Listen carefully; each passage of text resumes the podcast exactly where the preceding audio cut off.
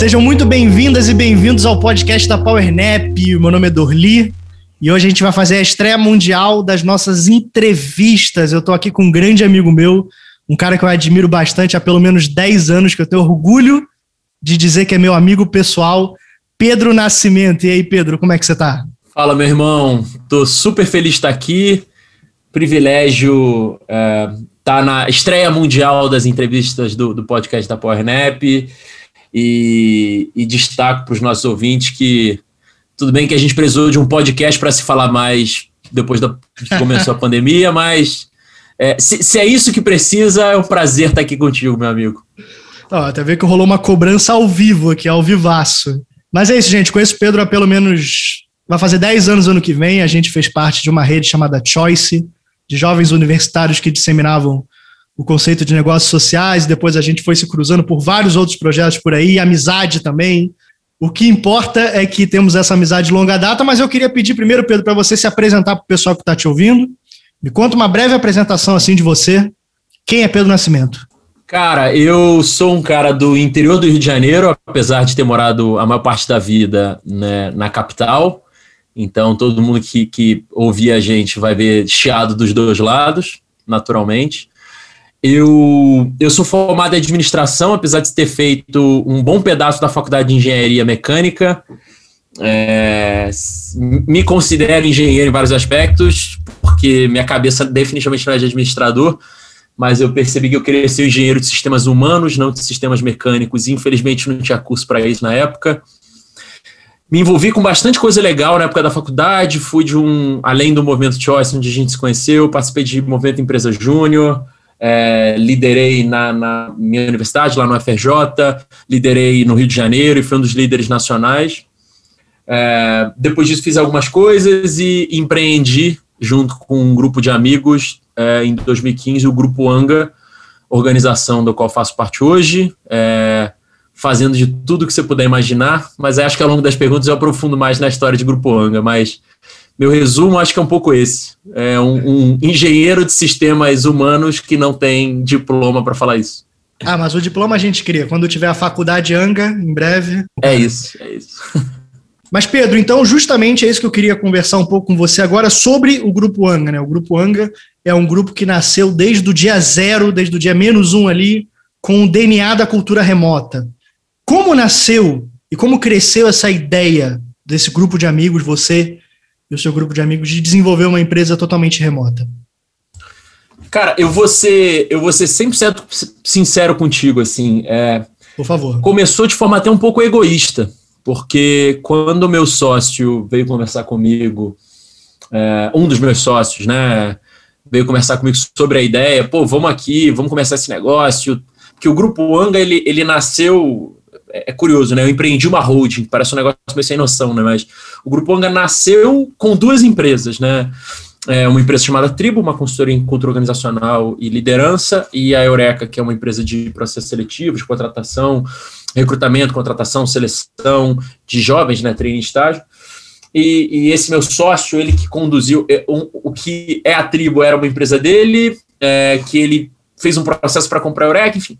Resumo da história, é, ele viu que ali nascia, ainda com pouca gente, na época mais oito pessoas no máximo, ali nascia uma, uma possível algo, né, que a gente nem sabia se ia ser road, a gente não sabia a estrutura que teria, mas algo nascia ali.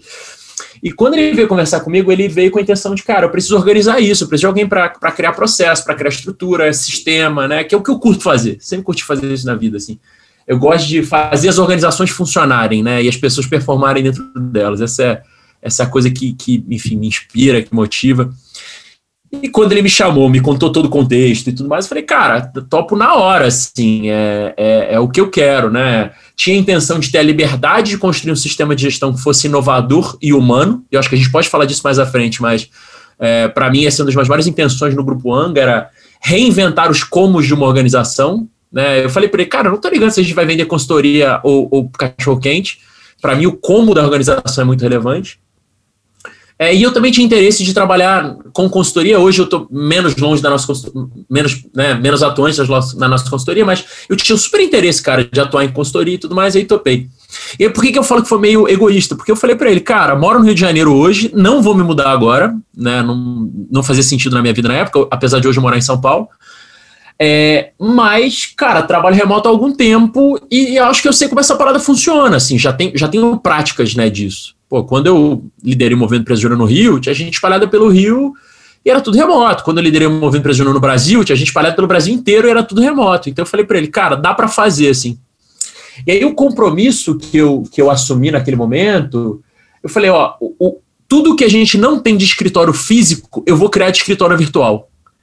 Se a gente não tem um lugar para se encontrar fisicamente, a gente vai ter um lugar para se encontrar virtualmente. Se a gente não tem um lugar para ver o trabalho acontecendo fisicamente, a gente vai ter um lugar para ver o trabalho acontecendo virtualmente e, e por aí vai. Né? Então, a minha, a minha intenção a, a, construir uma organização remota desde o dia 1 um, foi um interesse pessoal.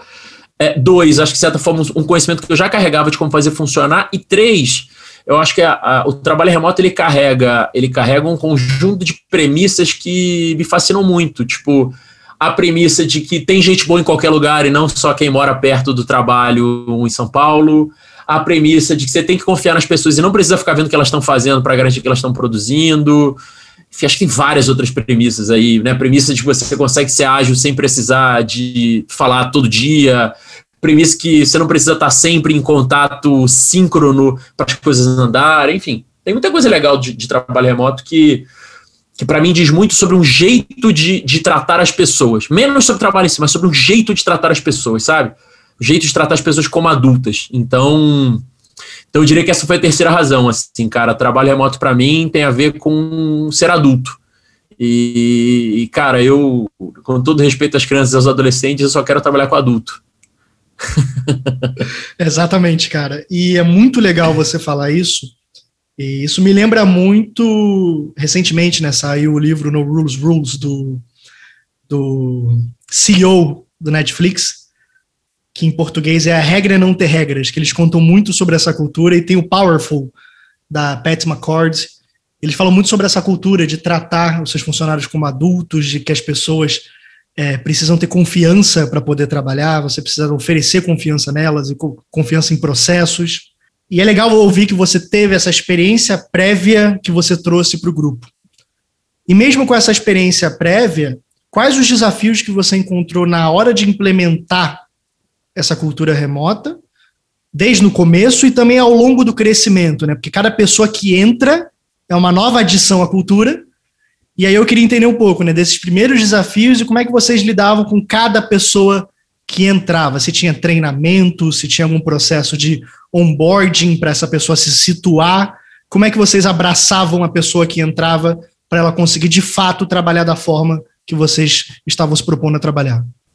Cara, essa pergunta é sensacional, assim, eu, eu, eu tive que me fazê-la algumas vezes ao longo desses, desses últimos anos, né, desses quase cinco anos de Grupo Anga, e, e, acho que é até legal perceber como a minha, a minha percepção é, de qual a resposta certa para ela mudou ao longo do tempo. É, cara, a gente, a, a, gente, além de trabalhar remoto, tem um. Eu queria fazer um pequeno parêntese aqui para dizer o seguinte: a gente tem um modelo de gestão que ele é bem diferente. Né? A gente opera. Tem um modelo de gestão que a gente chamado Anga OS, né, que é OS de sistema operacional, que é só um jeito bonito que a gente que a gente é, inventou para empacotar os nossos processos de gestão. Mas basicamente a gente tem um modelo de gestão onde o poder é muito distribuído, né? Você não tem aquela hierarquia formal das organizações tradicionais, você não tem o manda quem pode, obedece quem tem juízo.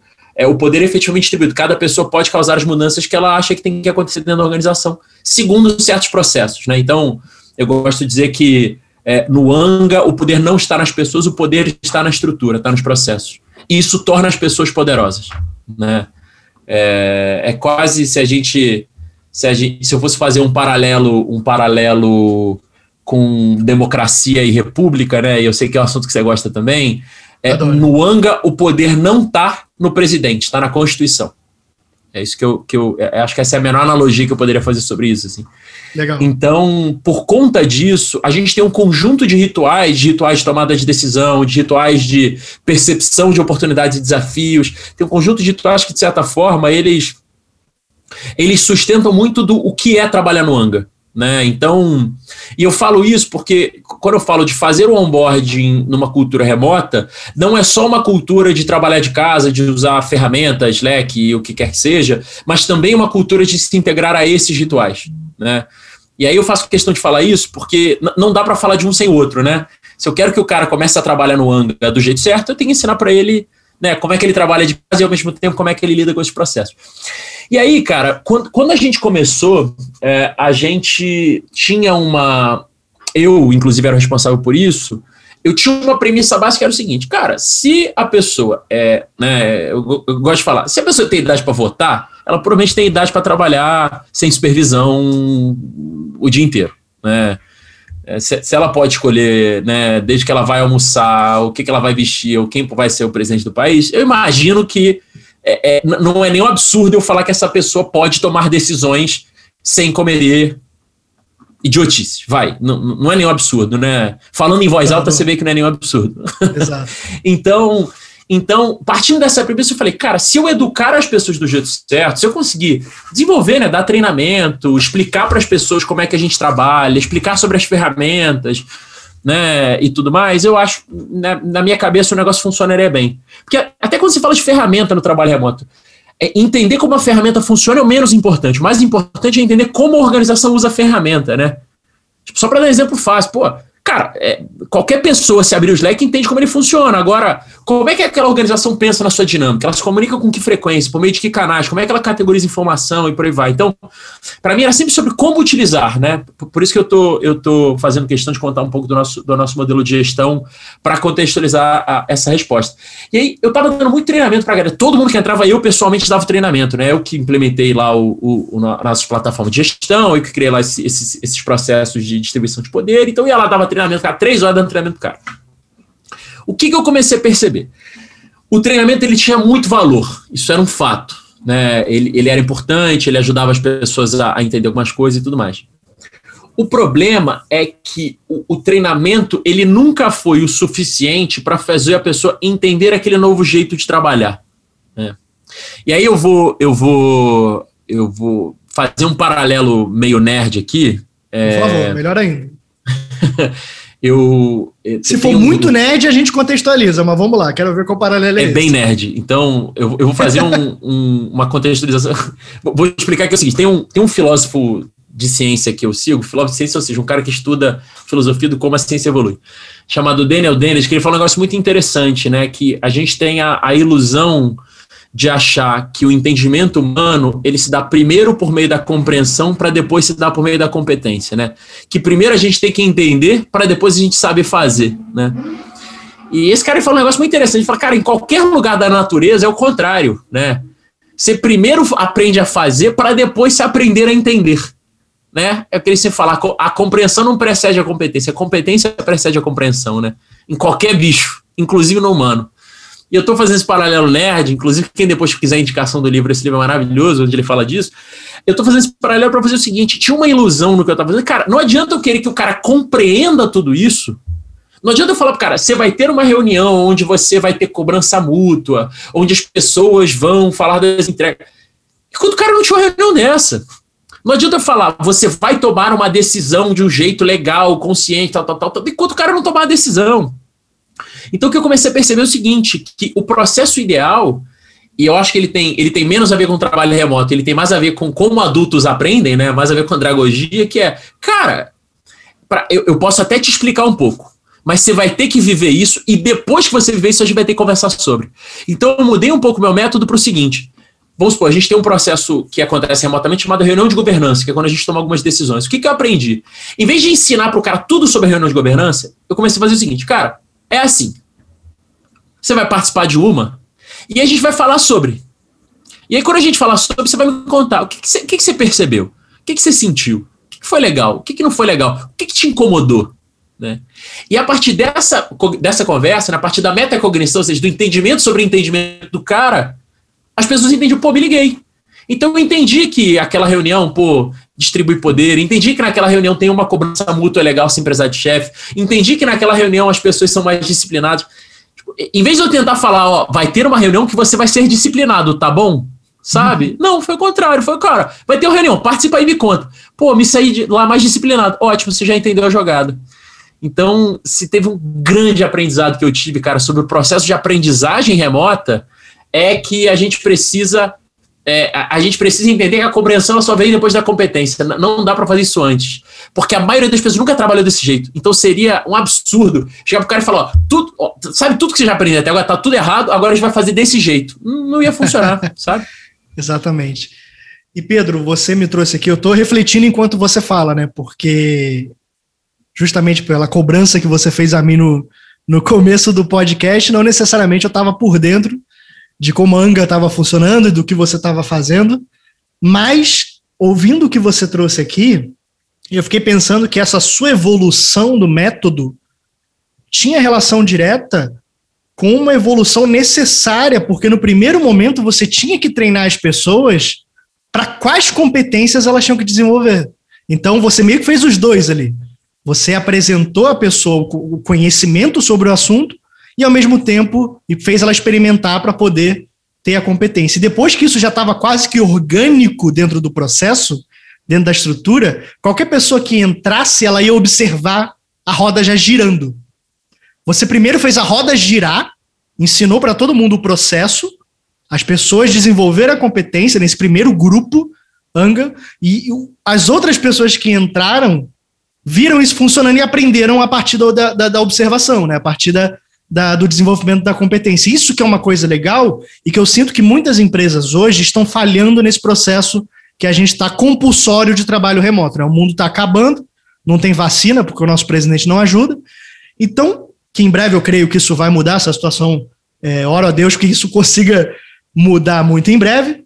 Mas o que está acontecendo? As pessoas estão indo trabalhar compulsoriamente em casa, achando que elas têm que usar os mesmos processos que elas usavam presencialmente, que já não eram bons. Que já não eram bons. Tinha uma cultura de muita interrupção, tinha uma cultura de muita supervisão, muita cobrança, e estão transmutando isso para o processo remoto, está piorando mais ainda.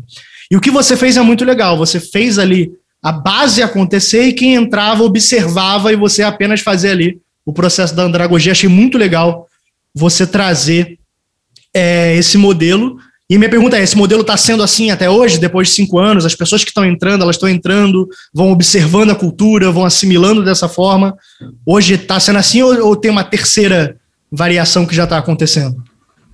Cara, a, a, gente chegou num tamanho, né? Acho que é, eu costumo dizer para a galera do, do, do Anga, né, que à medida que a gente cresce, a gente tem que entender o que, o que de conteúdo se mantém, mas o que de forma tem que mudar, né?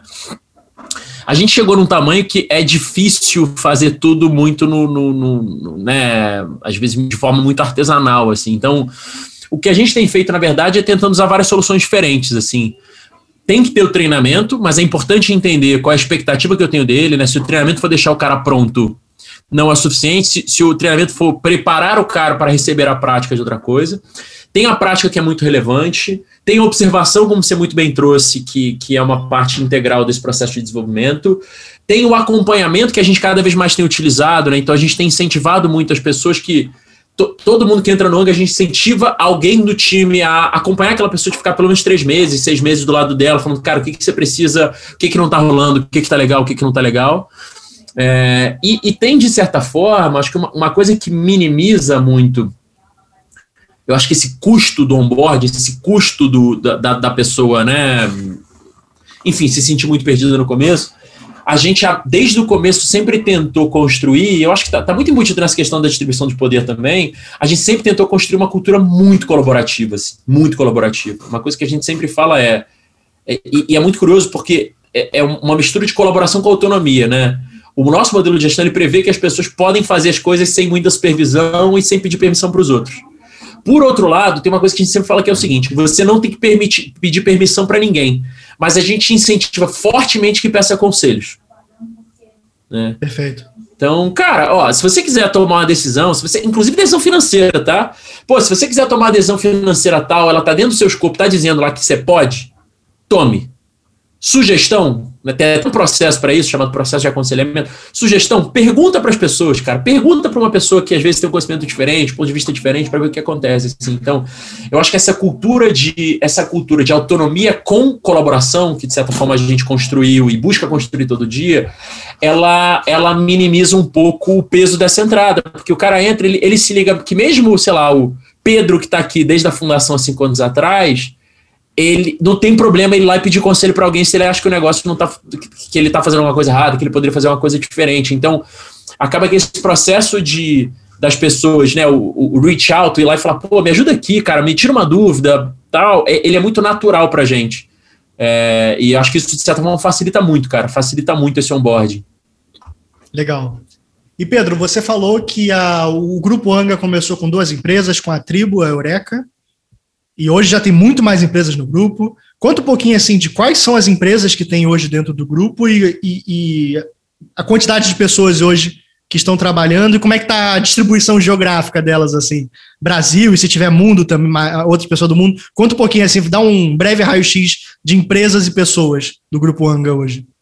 Legal. A gente, cara, a gente começou, né, como eu comentei, com essas duas empresas, que, enfim, hoje já já aconteceu muita coisa até lá, elas estão em outro porte, outro tamanho, com outra carteira de clientes, enfim, acho que foi, foi um trabalho muito legal, assim, de ver, ver crescer, ver se desenvolver enquanto negócio. Algum tempo depois, a gente fundou a 08, uma consultoria em, em digital, né, uma empresa que efetivamente desenvolvia tecnologia e presta consultoria nisso, que a gente está, inclusive, num momento super importante de repensar modelos de negócio, de ver para onde vai, como é que vai ser e tal, até por por entender que né, empresa de tecnologia nesse cenário ela tem que ocupar uma posição muito específica no mercado, então a gente está passando por um processo desse. A gente fundou a Cura, que inclusive né, foi responsável por todo esse processo de botar de pé e tocar o negócio, é, que é uma editora, editora mesmo, é, publica aí hoje duas revistas, né, uma chamada HSM Management, já existe há 300 anos, e o uma chamada MIT Sloan Management Review, que é a, efetivamente a publicação da Escola de Negócios da MIT, é, que foi uma ideia meio maluca, né? Você fala, pô, os moleques falando de futuro, do trabalho tá, fundaram uma editora. É, fundamos uma editora. Sempre teve uma estratégia por trás de influenciar positivamente a agenda dos negócios, tentando utilizar os canais que já dialogam com os líderes de negócios. Então a gente sempre viu a editora como uma forma de hackear o sistema por dentro.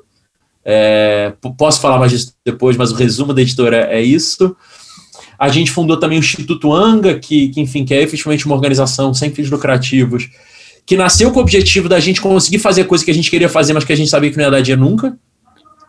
Então, o, o Instituto Anga, ele hoje tem um trabalho super importante, né? Óbvio, ainda crescendo, né? O Instituto é recente, mas ele tem um trabalho super importante de formação de lideranças focando, focado em, em algumas populações, de certa forma, enfim, em, em, situações de vulnerabilidade. Então, a gente tem feito programas muito legais, assim, muito legais, de, de formação de lideranças, bem com foco nisso, né, em, em formar próximas gerações de, gerações de liderança, sem necessariamente fazê-lo ajudando quem já estaria nessa próxima geração de líderes. É, e mais recentemente a gente começou um processo super, super legal de, de integração com outro grupo de empresas, né, com outra holding, é, onde a gente efetivamente está integrando os nossos negócios, né, eles com uma pegada mais financeira, mais venture capital e tudo mais, que aí vai, vai trazer, acho que de certa forma, outro cenário para o grupo, né, de juntar aí talvez essa característica que a gente tem mais focada em gestão, com uma característica deles mais focada em finanças, mas sempre olhando para negócios enquanto uma forma de gerar impacto positivo no mundo, assim. Ainda não posso falar mais sobre isso, em breve poderei, mas acho que isso é um bom resumo do, do que está acontecendo dentro do Anga.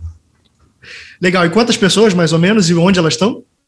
Cara, cento e alguma coisa, não, não sei te falar não, exatamente não quantos números. Posso abrir o banco de dados aqui, mas enfim, eu, não, de vez em quando contrato alguém, né? É, não precisa é, ser exato. É, cento e pouquinho é, pessoas, entre 100 e 120, né? Eu sei que é uma Legal. margem de erro grande, mas a gente teve processo de contratação acontecendo recentemente e tal, então eu nem vi o número final, a gente só confia que, que tá dentro desse range aí. Legal. Bem espalhado, cara, bem espalhado mesmo. É, muita gente. É, sul, Sudeste, Nordeste é, e Centro-Oeste. confesso que eu acho, posso estar equivocado, eu acho que não tem ninguém no norte hoje. Já tiveram algumas pessoas do norte que participaram do nosso time, mas enfim, que, que hoje não faz parte mais do grupo Anga. Mas a gente tem uma super intenção de ter mais gente do norte do Brasil participando. Já tivemos gente, cara, trabalhando com a gente em vários lugares do mundo. Já tivemos gente nos Estados Unidos, na Europa, em Israel, no Japão. É, hoje a gente tem de, de atuação próxima mesmo, de trabalhar junto com a gente internacionalmente, a gente tem uma pessoa na Europa que cuida de algumas contas, de alguns projetos que a gente tem por lá. É, mas fo foco hoje bem grande Brasil, a gente já teve uma, uma, visão, uma atuação internacional mais forte em, em alguns outros anos, é, a gente priorizou, especialmente nos últimos dois anos, cara, tem muita coisa para a gente fazer no Brasil, legal pra caramba fazer projeto internacional é, por uma questão de credibilidade, de posicionamento e, e, obviamente, até de receita, mas a gente resolveu que era muito importante para a gente priorizar desafios brasileiros, assim, até pela natureza do nosso negócio, pela intenção do nosso negócio. Muito bom, cara, muito legal. Você trouxe que é, você trouxe um pouco dessa experiência sobre liderar a editora Cura, foi o CEO da editora nesse tempo. Me conta um pouco de quando isso começou porque você teve, você não, você não foi o, o, diretor de outro negócio, né? Você saiu do grupo, de pensar o grupo para se tornar o CEO da editora. Como é que foi essa transição do chamado, né? Como chegou esse chamado para você? E também conta um pouco de quais foram as principais soft skills que você desenvolveu nessa experiência como CEO da editora Cura. Boa, cara. Pergunta interessante essa. É, eu, eu tinha uma atuação no grupo e, e numa das empresas, né, na tribo, mas eu tinha uma atuação muito específica, né? Eu era, como era uma consultoria, eu era o cara técnico da consultoria, então eu cuidava de metodologia, enfim, conhecimento técnico, resolvia projetos treta, então não era eu que, que efetivamente liderava o time, enfim, dava direção e tudo mais. O chamado da cura ele foi interessante, assim, é, quando a gente decidiu que a gente queria empreender uma editora, porque a gente viu que era estratégico nessa visão de começar a influenciar positivamente o ambiente de negócio, é, a gente, eu, eu nem me envolvi tanto assim no, no processo de intencionar a editora, não de fundar, fundar foi efetivamente eu que tomei, que foi à frente, mas de fazer pesquisa de mercado, de conversar com possíveis parceiros e tal, não foi nem eu que conduzi isso, eu, eu, eu vi, vi, meio que de perto longe, assim. Quando a gente decidiu, cara, vamos empreender, vamos fazer esse negócio, foi muito legal, eu tive uma conversa com a galera, é, tem, duas, tem duas formas de contar essa história. Na né? primeira forma que chegaram para mim e falaram, Pedro, você gosta muito de ler, então, como esse é um negócio de produzir conteúdo, eu imagino que você vai mandar bem. Realmente me falaram isso e posso te afirmar que consumir conteúdo não é o mesmo que produzir conteúdo. Essas competências não são transferíveis, infelizmente. Exatamente. Gostaria muito que fosse. Mas eu tive que aprender tudo zero. É, Legal. E, e tem uma outra, na verdade, que foi, cara, é, apesar de que eu tinha um, um, um, papel importante no ANG, um papel importante na tribo, né, que, é, que é a consultoria que eu estava atuando muito, mas, cara, eu acho que das pessoas que, que a gente tinha no ANGA, talvez eu fosse a mais sênior, enfim, a com mais, mais vivência de negócio, vivência executiva para tomar frente daquilo naquele momento. É curioso, né? Porque é um negócio, pô, se você para pensar uma editora, cara, é, é um, um, negócio de publishing é um negócio, acima de tudo, um negócio de marketing, né? É, você tem que entender muito de você enquanto canal, você enquanto produtor de conteúdo, você enquanto né, uma, uma empresa que trabalha posicionamento.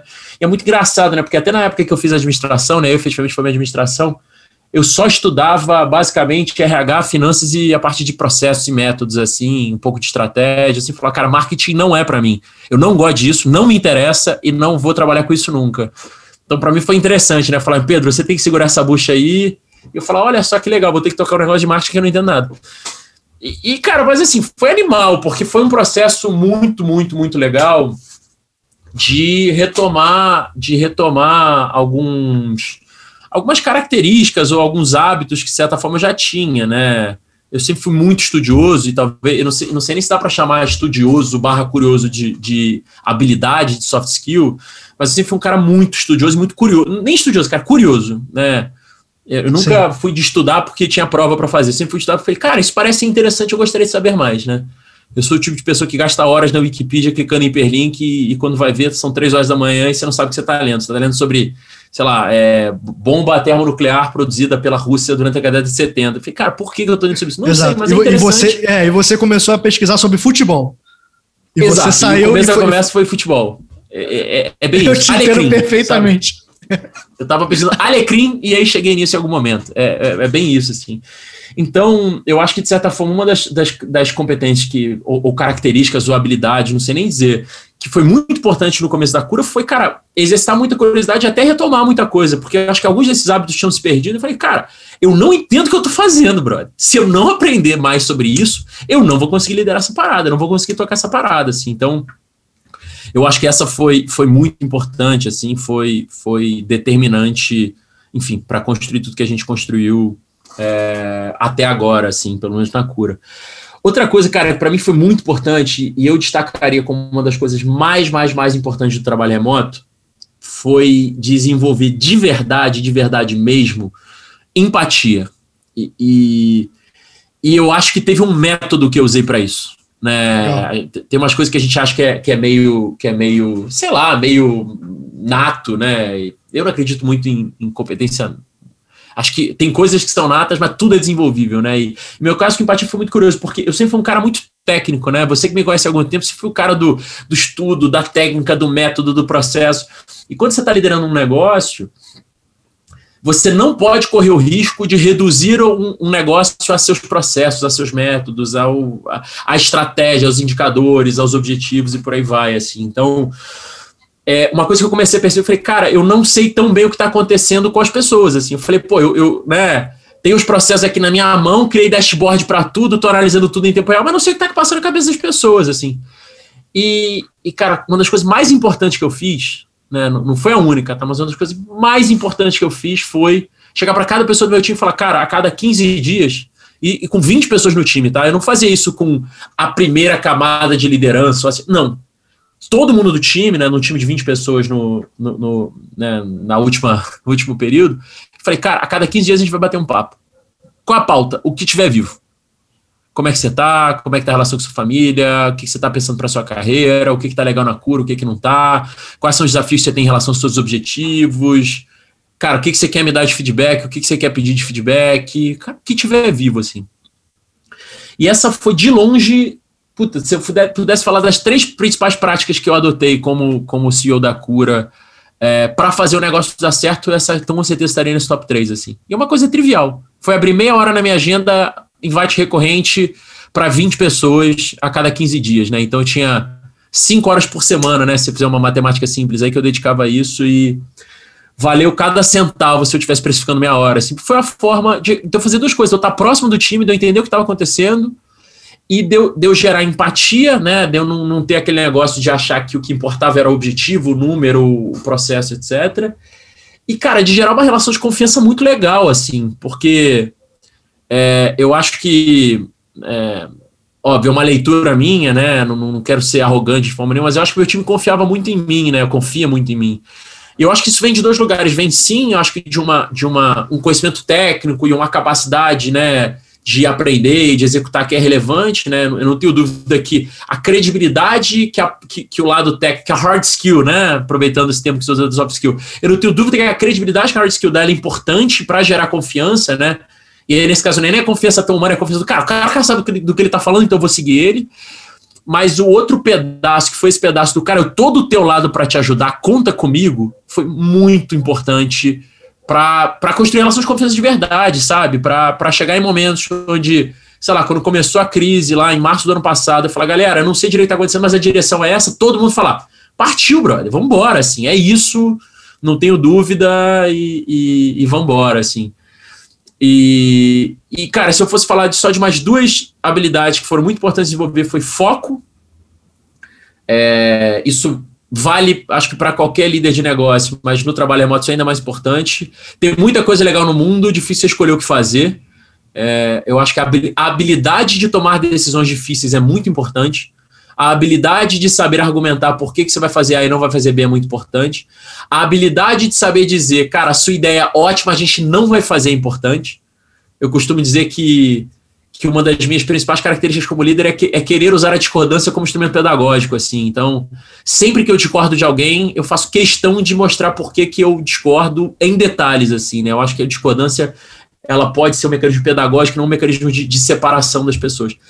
E a última de todas é disciplina, cara Eu acho que a gente pode até falar um pouco mais fundo nisso, sob o vista pessoal e tal. Cara, se tem uma coisa que eu tive que aprender como líder é ser muito disciplinado. Né? Tomar decisões difíceis é difícil. Implementar decisões difíceis é muito mais difícil. Então, foco sem disciplina não vale de nada, cara. Então, disciplina também foi muito importante. Então, acho que, puta, capacidade de aprender, empatia, foco e disciplina foram, sem dúvida nenhuma, as quatro características mais importantes que eu desenvolvi nesse papel de liderança que eu, que eu ocupei esse tempo. Cara, muito bom e com certeza uma tá ligado na outra, né? Porque você, como você falou, o foco tá ligado na disciplina, mas também você precisa ter é, o desenvolvimento da sua empatia, mas a empatia você precisa da disciplina de estar sempre em contato com o seu time para poder desenvolver isso e e eu tenho muito estudado sobre liderança, sobre o que é liderança, e eu me, eu me espelho muito no esporte, no mundo do esporte, né? A figura do técnico, da pessoa que está sendo técnica de um time, é uma figura essencial nesse processo de ajudar não só a guiar, mas a motivar também. E a motivação vem por essa aproximação. O técnico, cara, as pessoas chamam ele de professor, né? O professora. Ali realmente se conecta com aquela pessoa como alguém que ensina, que é um exemplo. E eu não sei se você já viu um documentário da Netflix chamado The Playbook. Não sei se você viu The Playbook. Cara, ainda é um não, quero muito um documentário ver. De são cinco capítulos de meia hora sobre vários técnicos diferentes. O primeiro é sobre o Doc Severs, o cara que foi campeão com, com, com Boston Celtics em 2008, enfrentando o, o, os Lakers, que na época eram o Lakers do Kobe Bryant, do Kobe Bryant e do Shaquille O'Neal. Eram os Lakers que estavam ganhando tudo, assim. E aí esse cara foi chamado para ser o técnico do, do time do Celtics para poder, poder fazer isso e mostra muito como ele foi o professor da galera, como ele conseguiu trazer foco para o time, como ele motivava o time a seguir o mesmo objetivo. Ele fala muito sobre como ele usou uma palavra para isso, que é a palavra Ubuntu, e conectou as pessoas com, como algo muito próximo, assim, e, e o time se cobrava por isso. E, por exemplo, ele tem até um caso que é muito icônico nesse documentário, que ele fala o seguinte: eles estavam viajando no avião, e aí o técnico pediu uma comida só para ele e não pediu para o resto do time. E aí um dos jogadores, que era o, o top, falou assim: ó, você não foi o Ubuntu dessa vez, você pediu comida só para você, não pediu para o time. E falou brincando assim, mas era uma brincadeira séria, sabe? Rolava ali essa questão do Ubuntu. E quando os jogadores ganhavam a partida, eles davam uma entrevista e falavam assim: ah, e essa vitória, como foi para você? E, e, a pessoa falava: não, essa não foi minha vitória, essa vitória foi do time. Então, a todo tempo, eles traziam isso como uma coisa, porque esse técnico conseguiu ali trazer essa perspectiva coletiva do trabalho, porque ele se aproximou dos jogadores. Não era um técnico que ficava longe, distante. Ele gastava tempo dele se aproximando e criando essa cultura realmente colaborativa. Né? E você trouxe a questão da colaboração, que é algo essencial. Mas, Pedro, eu queria realmente explorar isso agora que você falou sobre a rotina, né? Como é que é a sua rotina de trabalho? Você trabalha de casa, você tem esse processo já remoto desde do, do, do da empresa, do, do, do lançamento do Grupo Anga, mas também desde antes. Como é que você se organiza para não entrar no Netflix às duas horas da tarde quando você deveria estar fazendo uma outra coisa mais produtiva?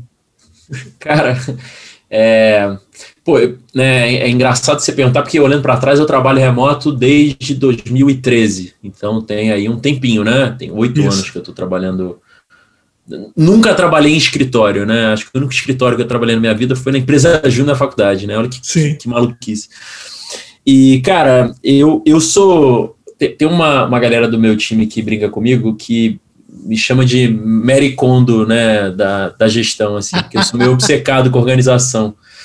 E, e então, né, já dei um bocado de treinamento de, de produtividade para o time e tudo mais. Eu sempre falo, galera, isso é o que eu faço, né? Não necessariamente é o que todo mundo tem que fazer. No meu caso, cara, primeiro, eu, eu sempre busquei ter um espaço dedicado legal para isso. Óbvio, antigamente, sei lá, oito anos atrás, quando eu comecei a trabalhar remoto, eu trabalhava na mesa da sala da casa da minha mãe, né? Não tinha muita opção. É, mas, por exemplo, desde que eu me mudei para São Paulo, eu, eu, sempre tento montar o meu, meu cantinho ali, o cantinho onde vai ter meu computador, vão ter minhas coisas, porque eu sei que quando eu estou ali, eu estou trabalhando, assim. Acho que esse, esse ter o lugar de trabalho é muito importante, assim, né? Às vezes até vou pro sofá, vou pra sala, vou fazer qualquer coisa, mas, mas no geral, no final do dia, sabe? Tipo, tem que escrever um texto. Aí beleza, aí senta no sofá que é melhor, mas eu acho que ter o lugar de trabalho é muito importante. E, e cara, eu, eu uso muito eu uso muito a tecnologia a meu favor, eu tento ser muito disciplinado com as minhas entregas, assim. Então, eu tenho o hábito de sempre de fazer o seguinte: é, primeiro que eu gerencio minha vida toda no Google Agenda, né?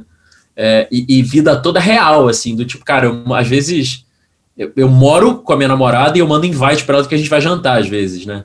Hoje não, não. mais, porque Hoje nem tanto, porque, né, a gente tá junto pra caramba, mas na época que, tipo, ela ia pro escritório, eu tava em casa, era normal pra caramba mandar um invite aqui, vamos jantar em tal lugar, tal hora, já com o link do, do endereço para pedir Uber mais fácil, sabe? Eu, eu, sou, eu sou esse tipo de organização com agenda.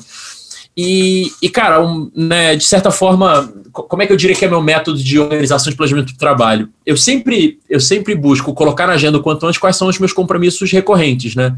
Que o compromisso recorrente, ele, de certa forma, serve de restrição para sua agenda. Se toda semana, duas horas da tarde, você tem reunião do time, cara, tenha lá o bloco de duas horas da tarde, você sabe que ele vai acontecer, né? Então, de certa forma, minha, minha agenda, ela começa com esses, com esses compromissos recorrentes, e aí eu pego tudo que eu tenho para fazer, né? Todas as atividades que eu tenho, tarefas, enfim, coisas que eu tenho que marcar, coisas que eu tenho que fazer. E, e não é só reunião, né? Porque muita gente tem o hábito de só marcar reunião no Google Agenda. Eu pego tudo que eu tenho para executar. E eu bloqueio eu crio blocos na minha agenda para executar coisas. Então, tipo, cara, para mim é muito normal eu falar, ó, de 4 às 5 botar com o Dorli gravando podcast, isso é um fato da minha agenda. De 5 às 7 hoje eu tenho que escrever uma newsletter e de 7 às 8 eu vou ter que terminar um documento que eu tenho que mandar para a galera até amanhã de manhã. Então, eu não coloco só na agenda os compromissos, eu coloco muito o que eu tenho que fazer, cara. E Legal. eu tenho um, um, ritual que para mim é muito importante de sempre terminar o dia, tendo a certeza que o dia seguinte está planejado, né? Então, que às vezes não dá tempo de fazer tudo, né? E eu acho que talvez uma das coisas mais importantes para chegar num, num, nível de planejamento mais obcecado que nem o que eu tenho é você ter muita, não só ter autodisciplina, mas ter autocompaixão, assim. Tem dia que eu termino e falo, beleza, não deu para fazer tudo, deixa eu abrir a agenda e realocar isso. Né? Eu pego a tarefa e falo, isso aqui tem prazo?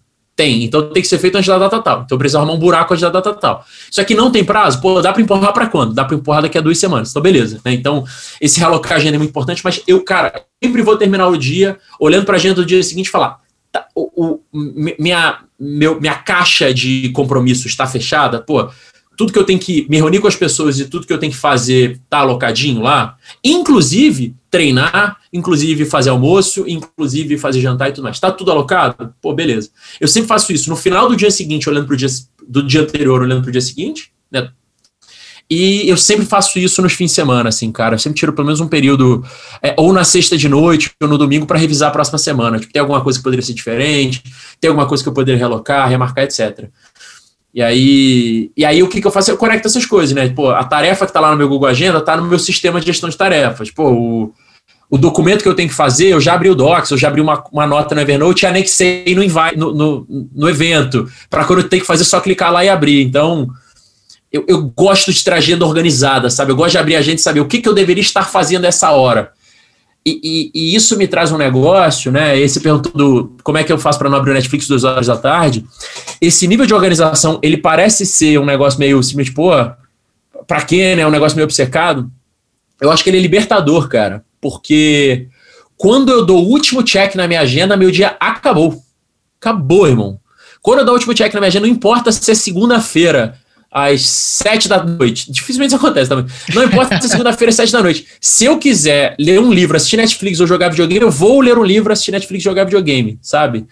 É, a organização, né, tem gente que acha que ela te, ela te amarra porque seu dia fica muito estruturado. Para mim, ela é libertadora, porque né, enquanto tem gente que trabalha comigo que termina o dia e fala, nossa, eu não sei se fiz tudo que eu deveria fazer. Eu sempre termino o dia falando, eu fiz tudo que eu deveria fazer e ponto, pô, tá, tá marcado, deu check, acabou, sacou? Então, cara, para mim essa libertação é muito importante, do, do check na agenda, sabe?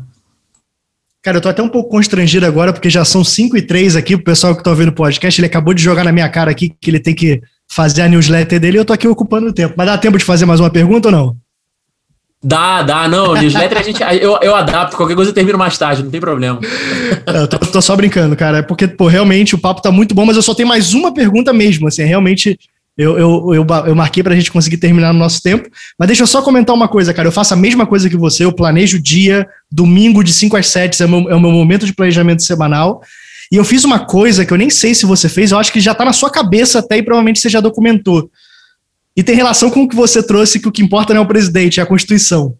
Na minha vida, cara, eu criei uma coisa que eu chamo de Constituição Pessoal, que é um documento de uma página que está até impresso, mas ele fica no meu Notion, que eu explico tudo que é processo dentro da minha vida produtiva. Eu explico, por exemplo, onde eu quero chegar. E lá tem dois documentos, e na verdade o documento não fica lá dentro. Ele só aponta para esse documento, que é meu plano de vida e meu plano de carreira. O plano de vida é tipo, quais os valores inegociáveis da minha vida? São esses. Qual é o meu plano de carreira? O que, é que eu quero fazer nos próximos seis meses? É isso. Então, esse, esse, a Constituição diz que existem esses dois documentos. E depois eu falo como eu quero chegar. E aí eu explico exatamente o tipo de rotina que eu uso: planejamento semanal, planejamento diário, como eu encerro, para eu dizer para mim como eu faço aquilo. Eu preciso documentar isso. E por fim, as disciplinas que são essenciais para mim, tudo que eu tenho que fazer no meu dia, tudo que eu tenho que fazer semanalmente, tudo que eu tenho que fazer quinzenalmente. Desde, cara, quinzenalmente eu tenho que fazer faxina na minha casa, senão ela fica o caos. Diariamente, eu tenho que passear com o meu cachorro. Eu tenho que treinar o meu cachorro, inclusive, porque agora ele tá latindo pros outros cachorros na rua, eu tenho que treinar ele.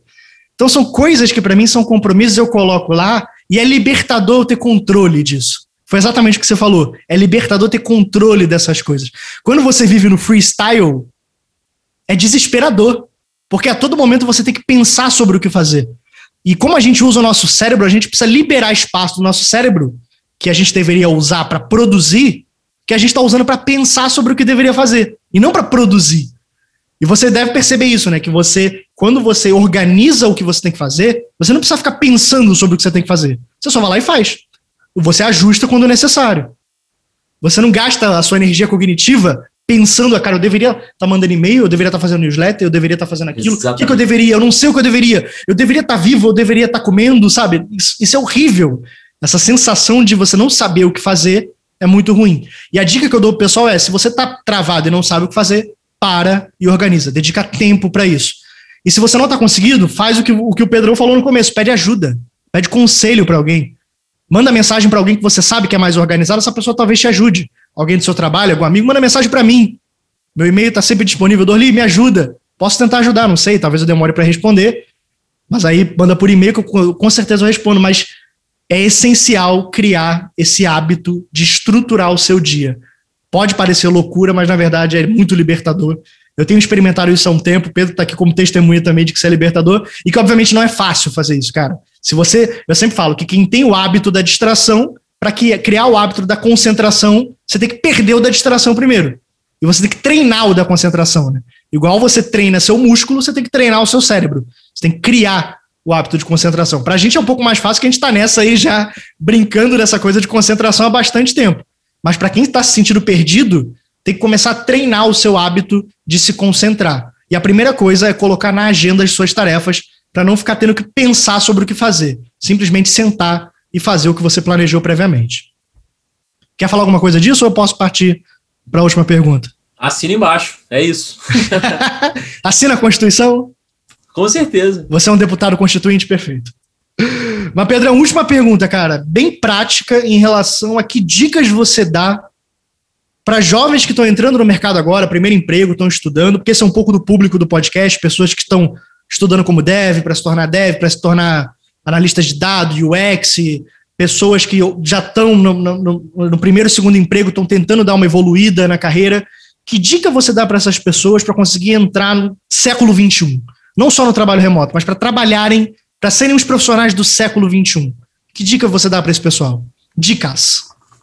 Cara, é, essa pergunta é boa, assim. Eu, eu acho que tem uma primeira que, que eu não vou repetir tudo isso que a gente acabou de falar, que tem a ver com estrutura, processo e organização, assim, eu acho que é, tem uma coisa que eu, eu, de vez em quando, como eu comentei, né, eu dou treinamento de produtividade para a galera do, do Anga, né, com alguma frequência, e tem um negócio que eu falo para pra, as pessoas, que eu, eu não nasci organizado, mesmo, assim, e, quem, quem acha, ah, Pedro, para você é fácil, galera, eu não nasci organizado, é, na verdade eu era bem desorganizado, e chegou um momento da minha vida que eu concluí que para eu conseguir fazer tudo que eu estava querendo fazer da vida, eu precisava otimizar meu tempo.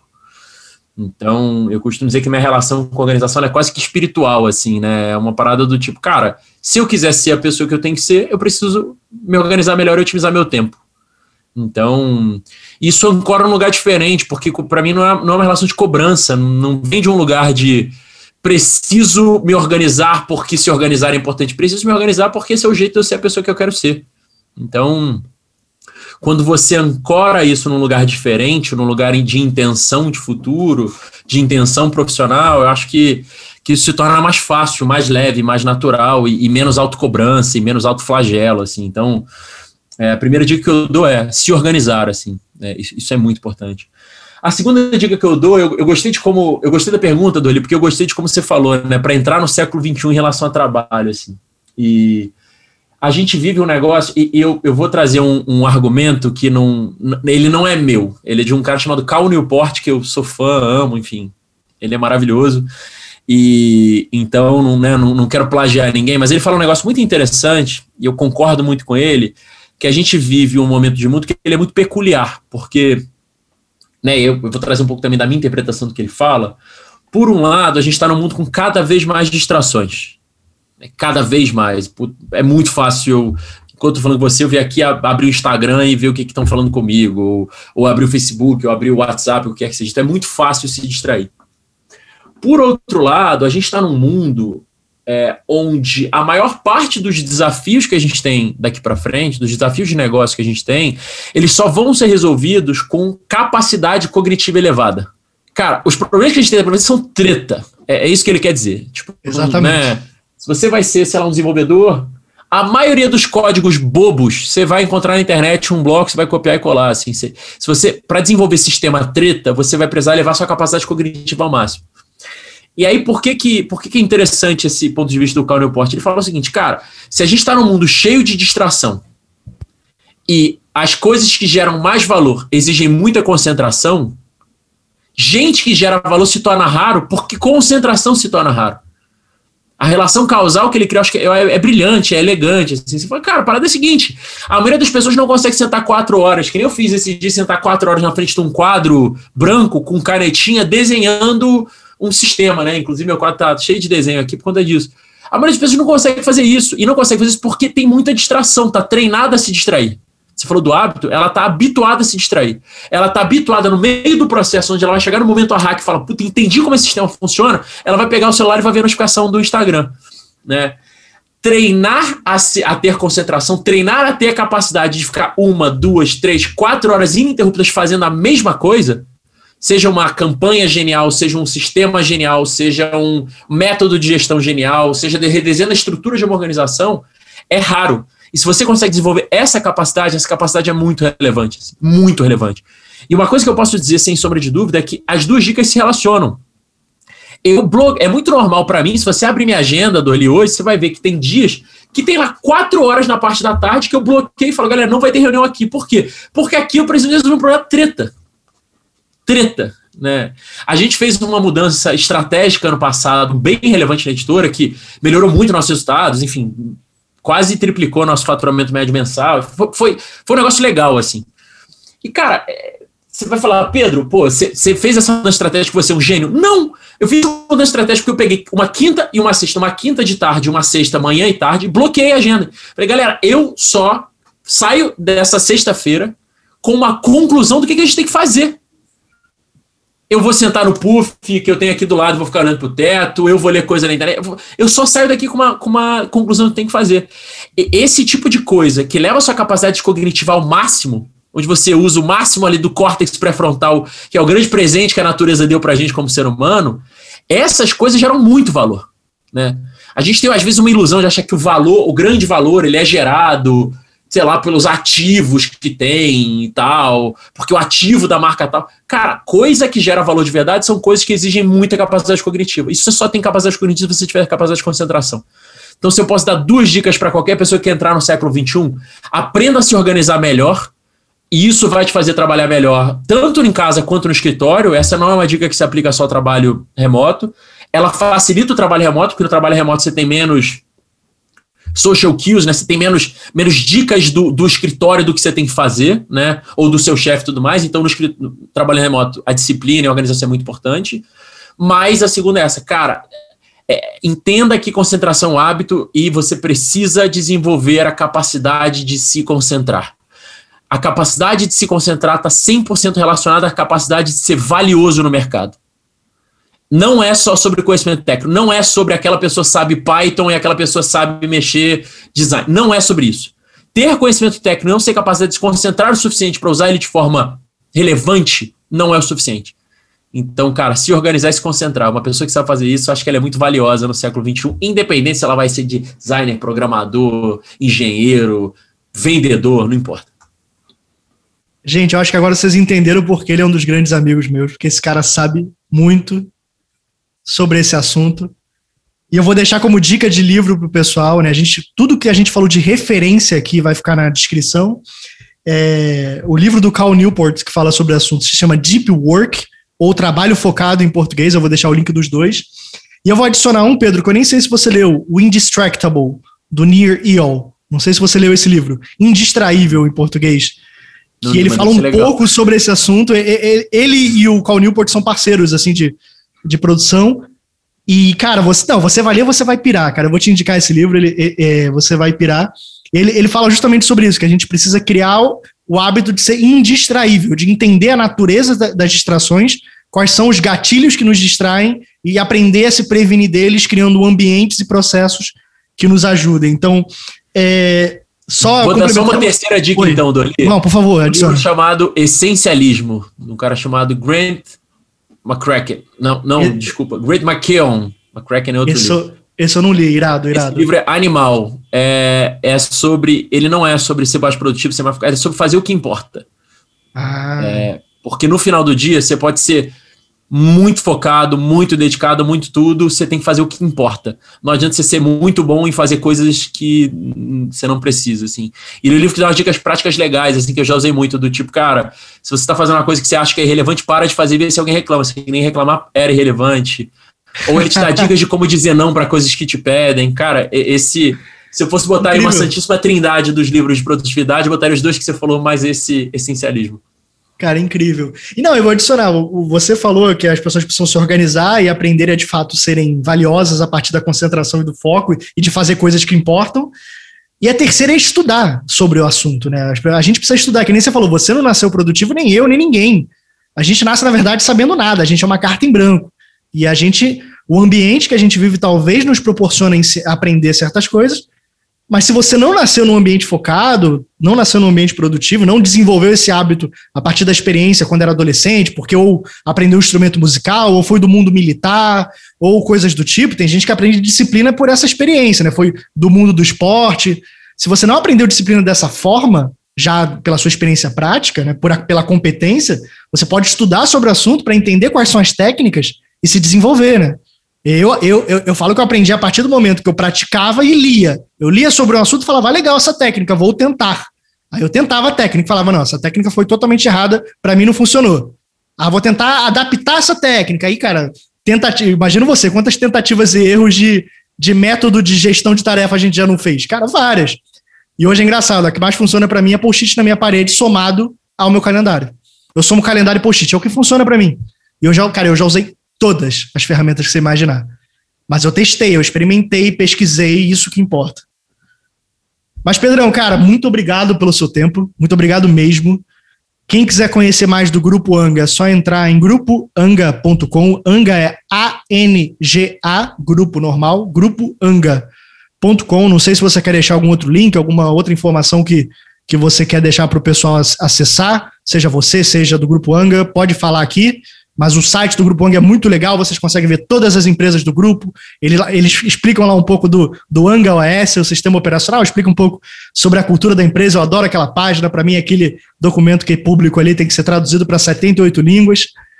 E recomendo que vocês acessem para conhecer um pouco da cultura que o Grupo Anga criou desde 2015 e está cada vez florescendo. É isso? Queria te agradecer demais, irmão. Tô, fiquei super feliz com o convite, feliz com a conversa. Acho que foi um papo maravilhoso. Eu adoro conversar com gente legal sobre assuntos legais. E acho que é, é, esse, essa nossa conversa ela soma essas duas coisas.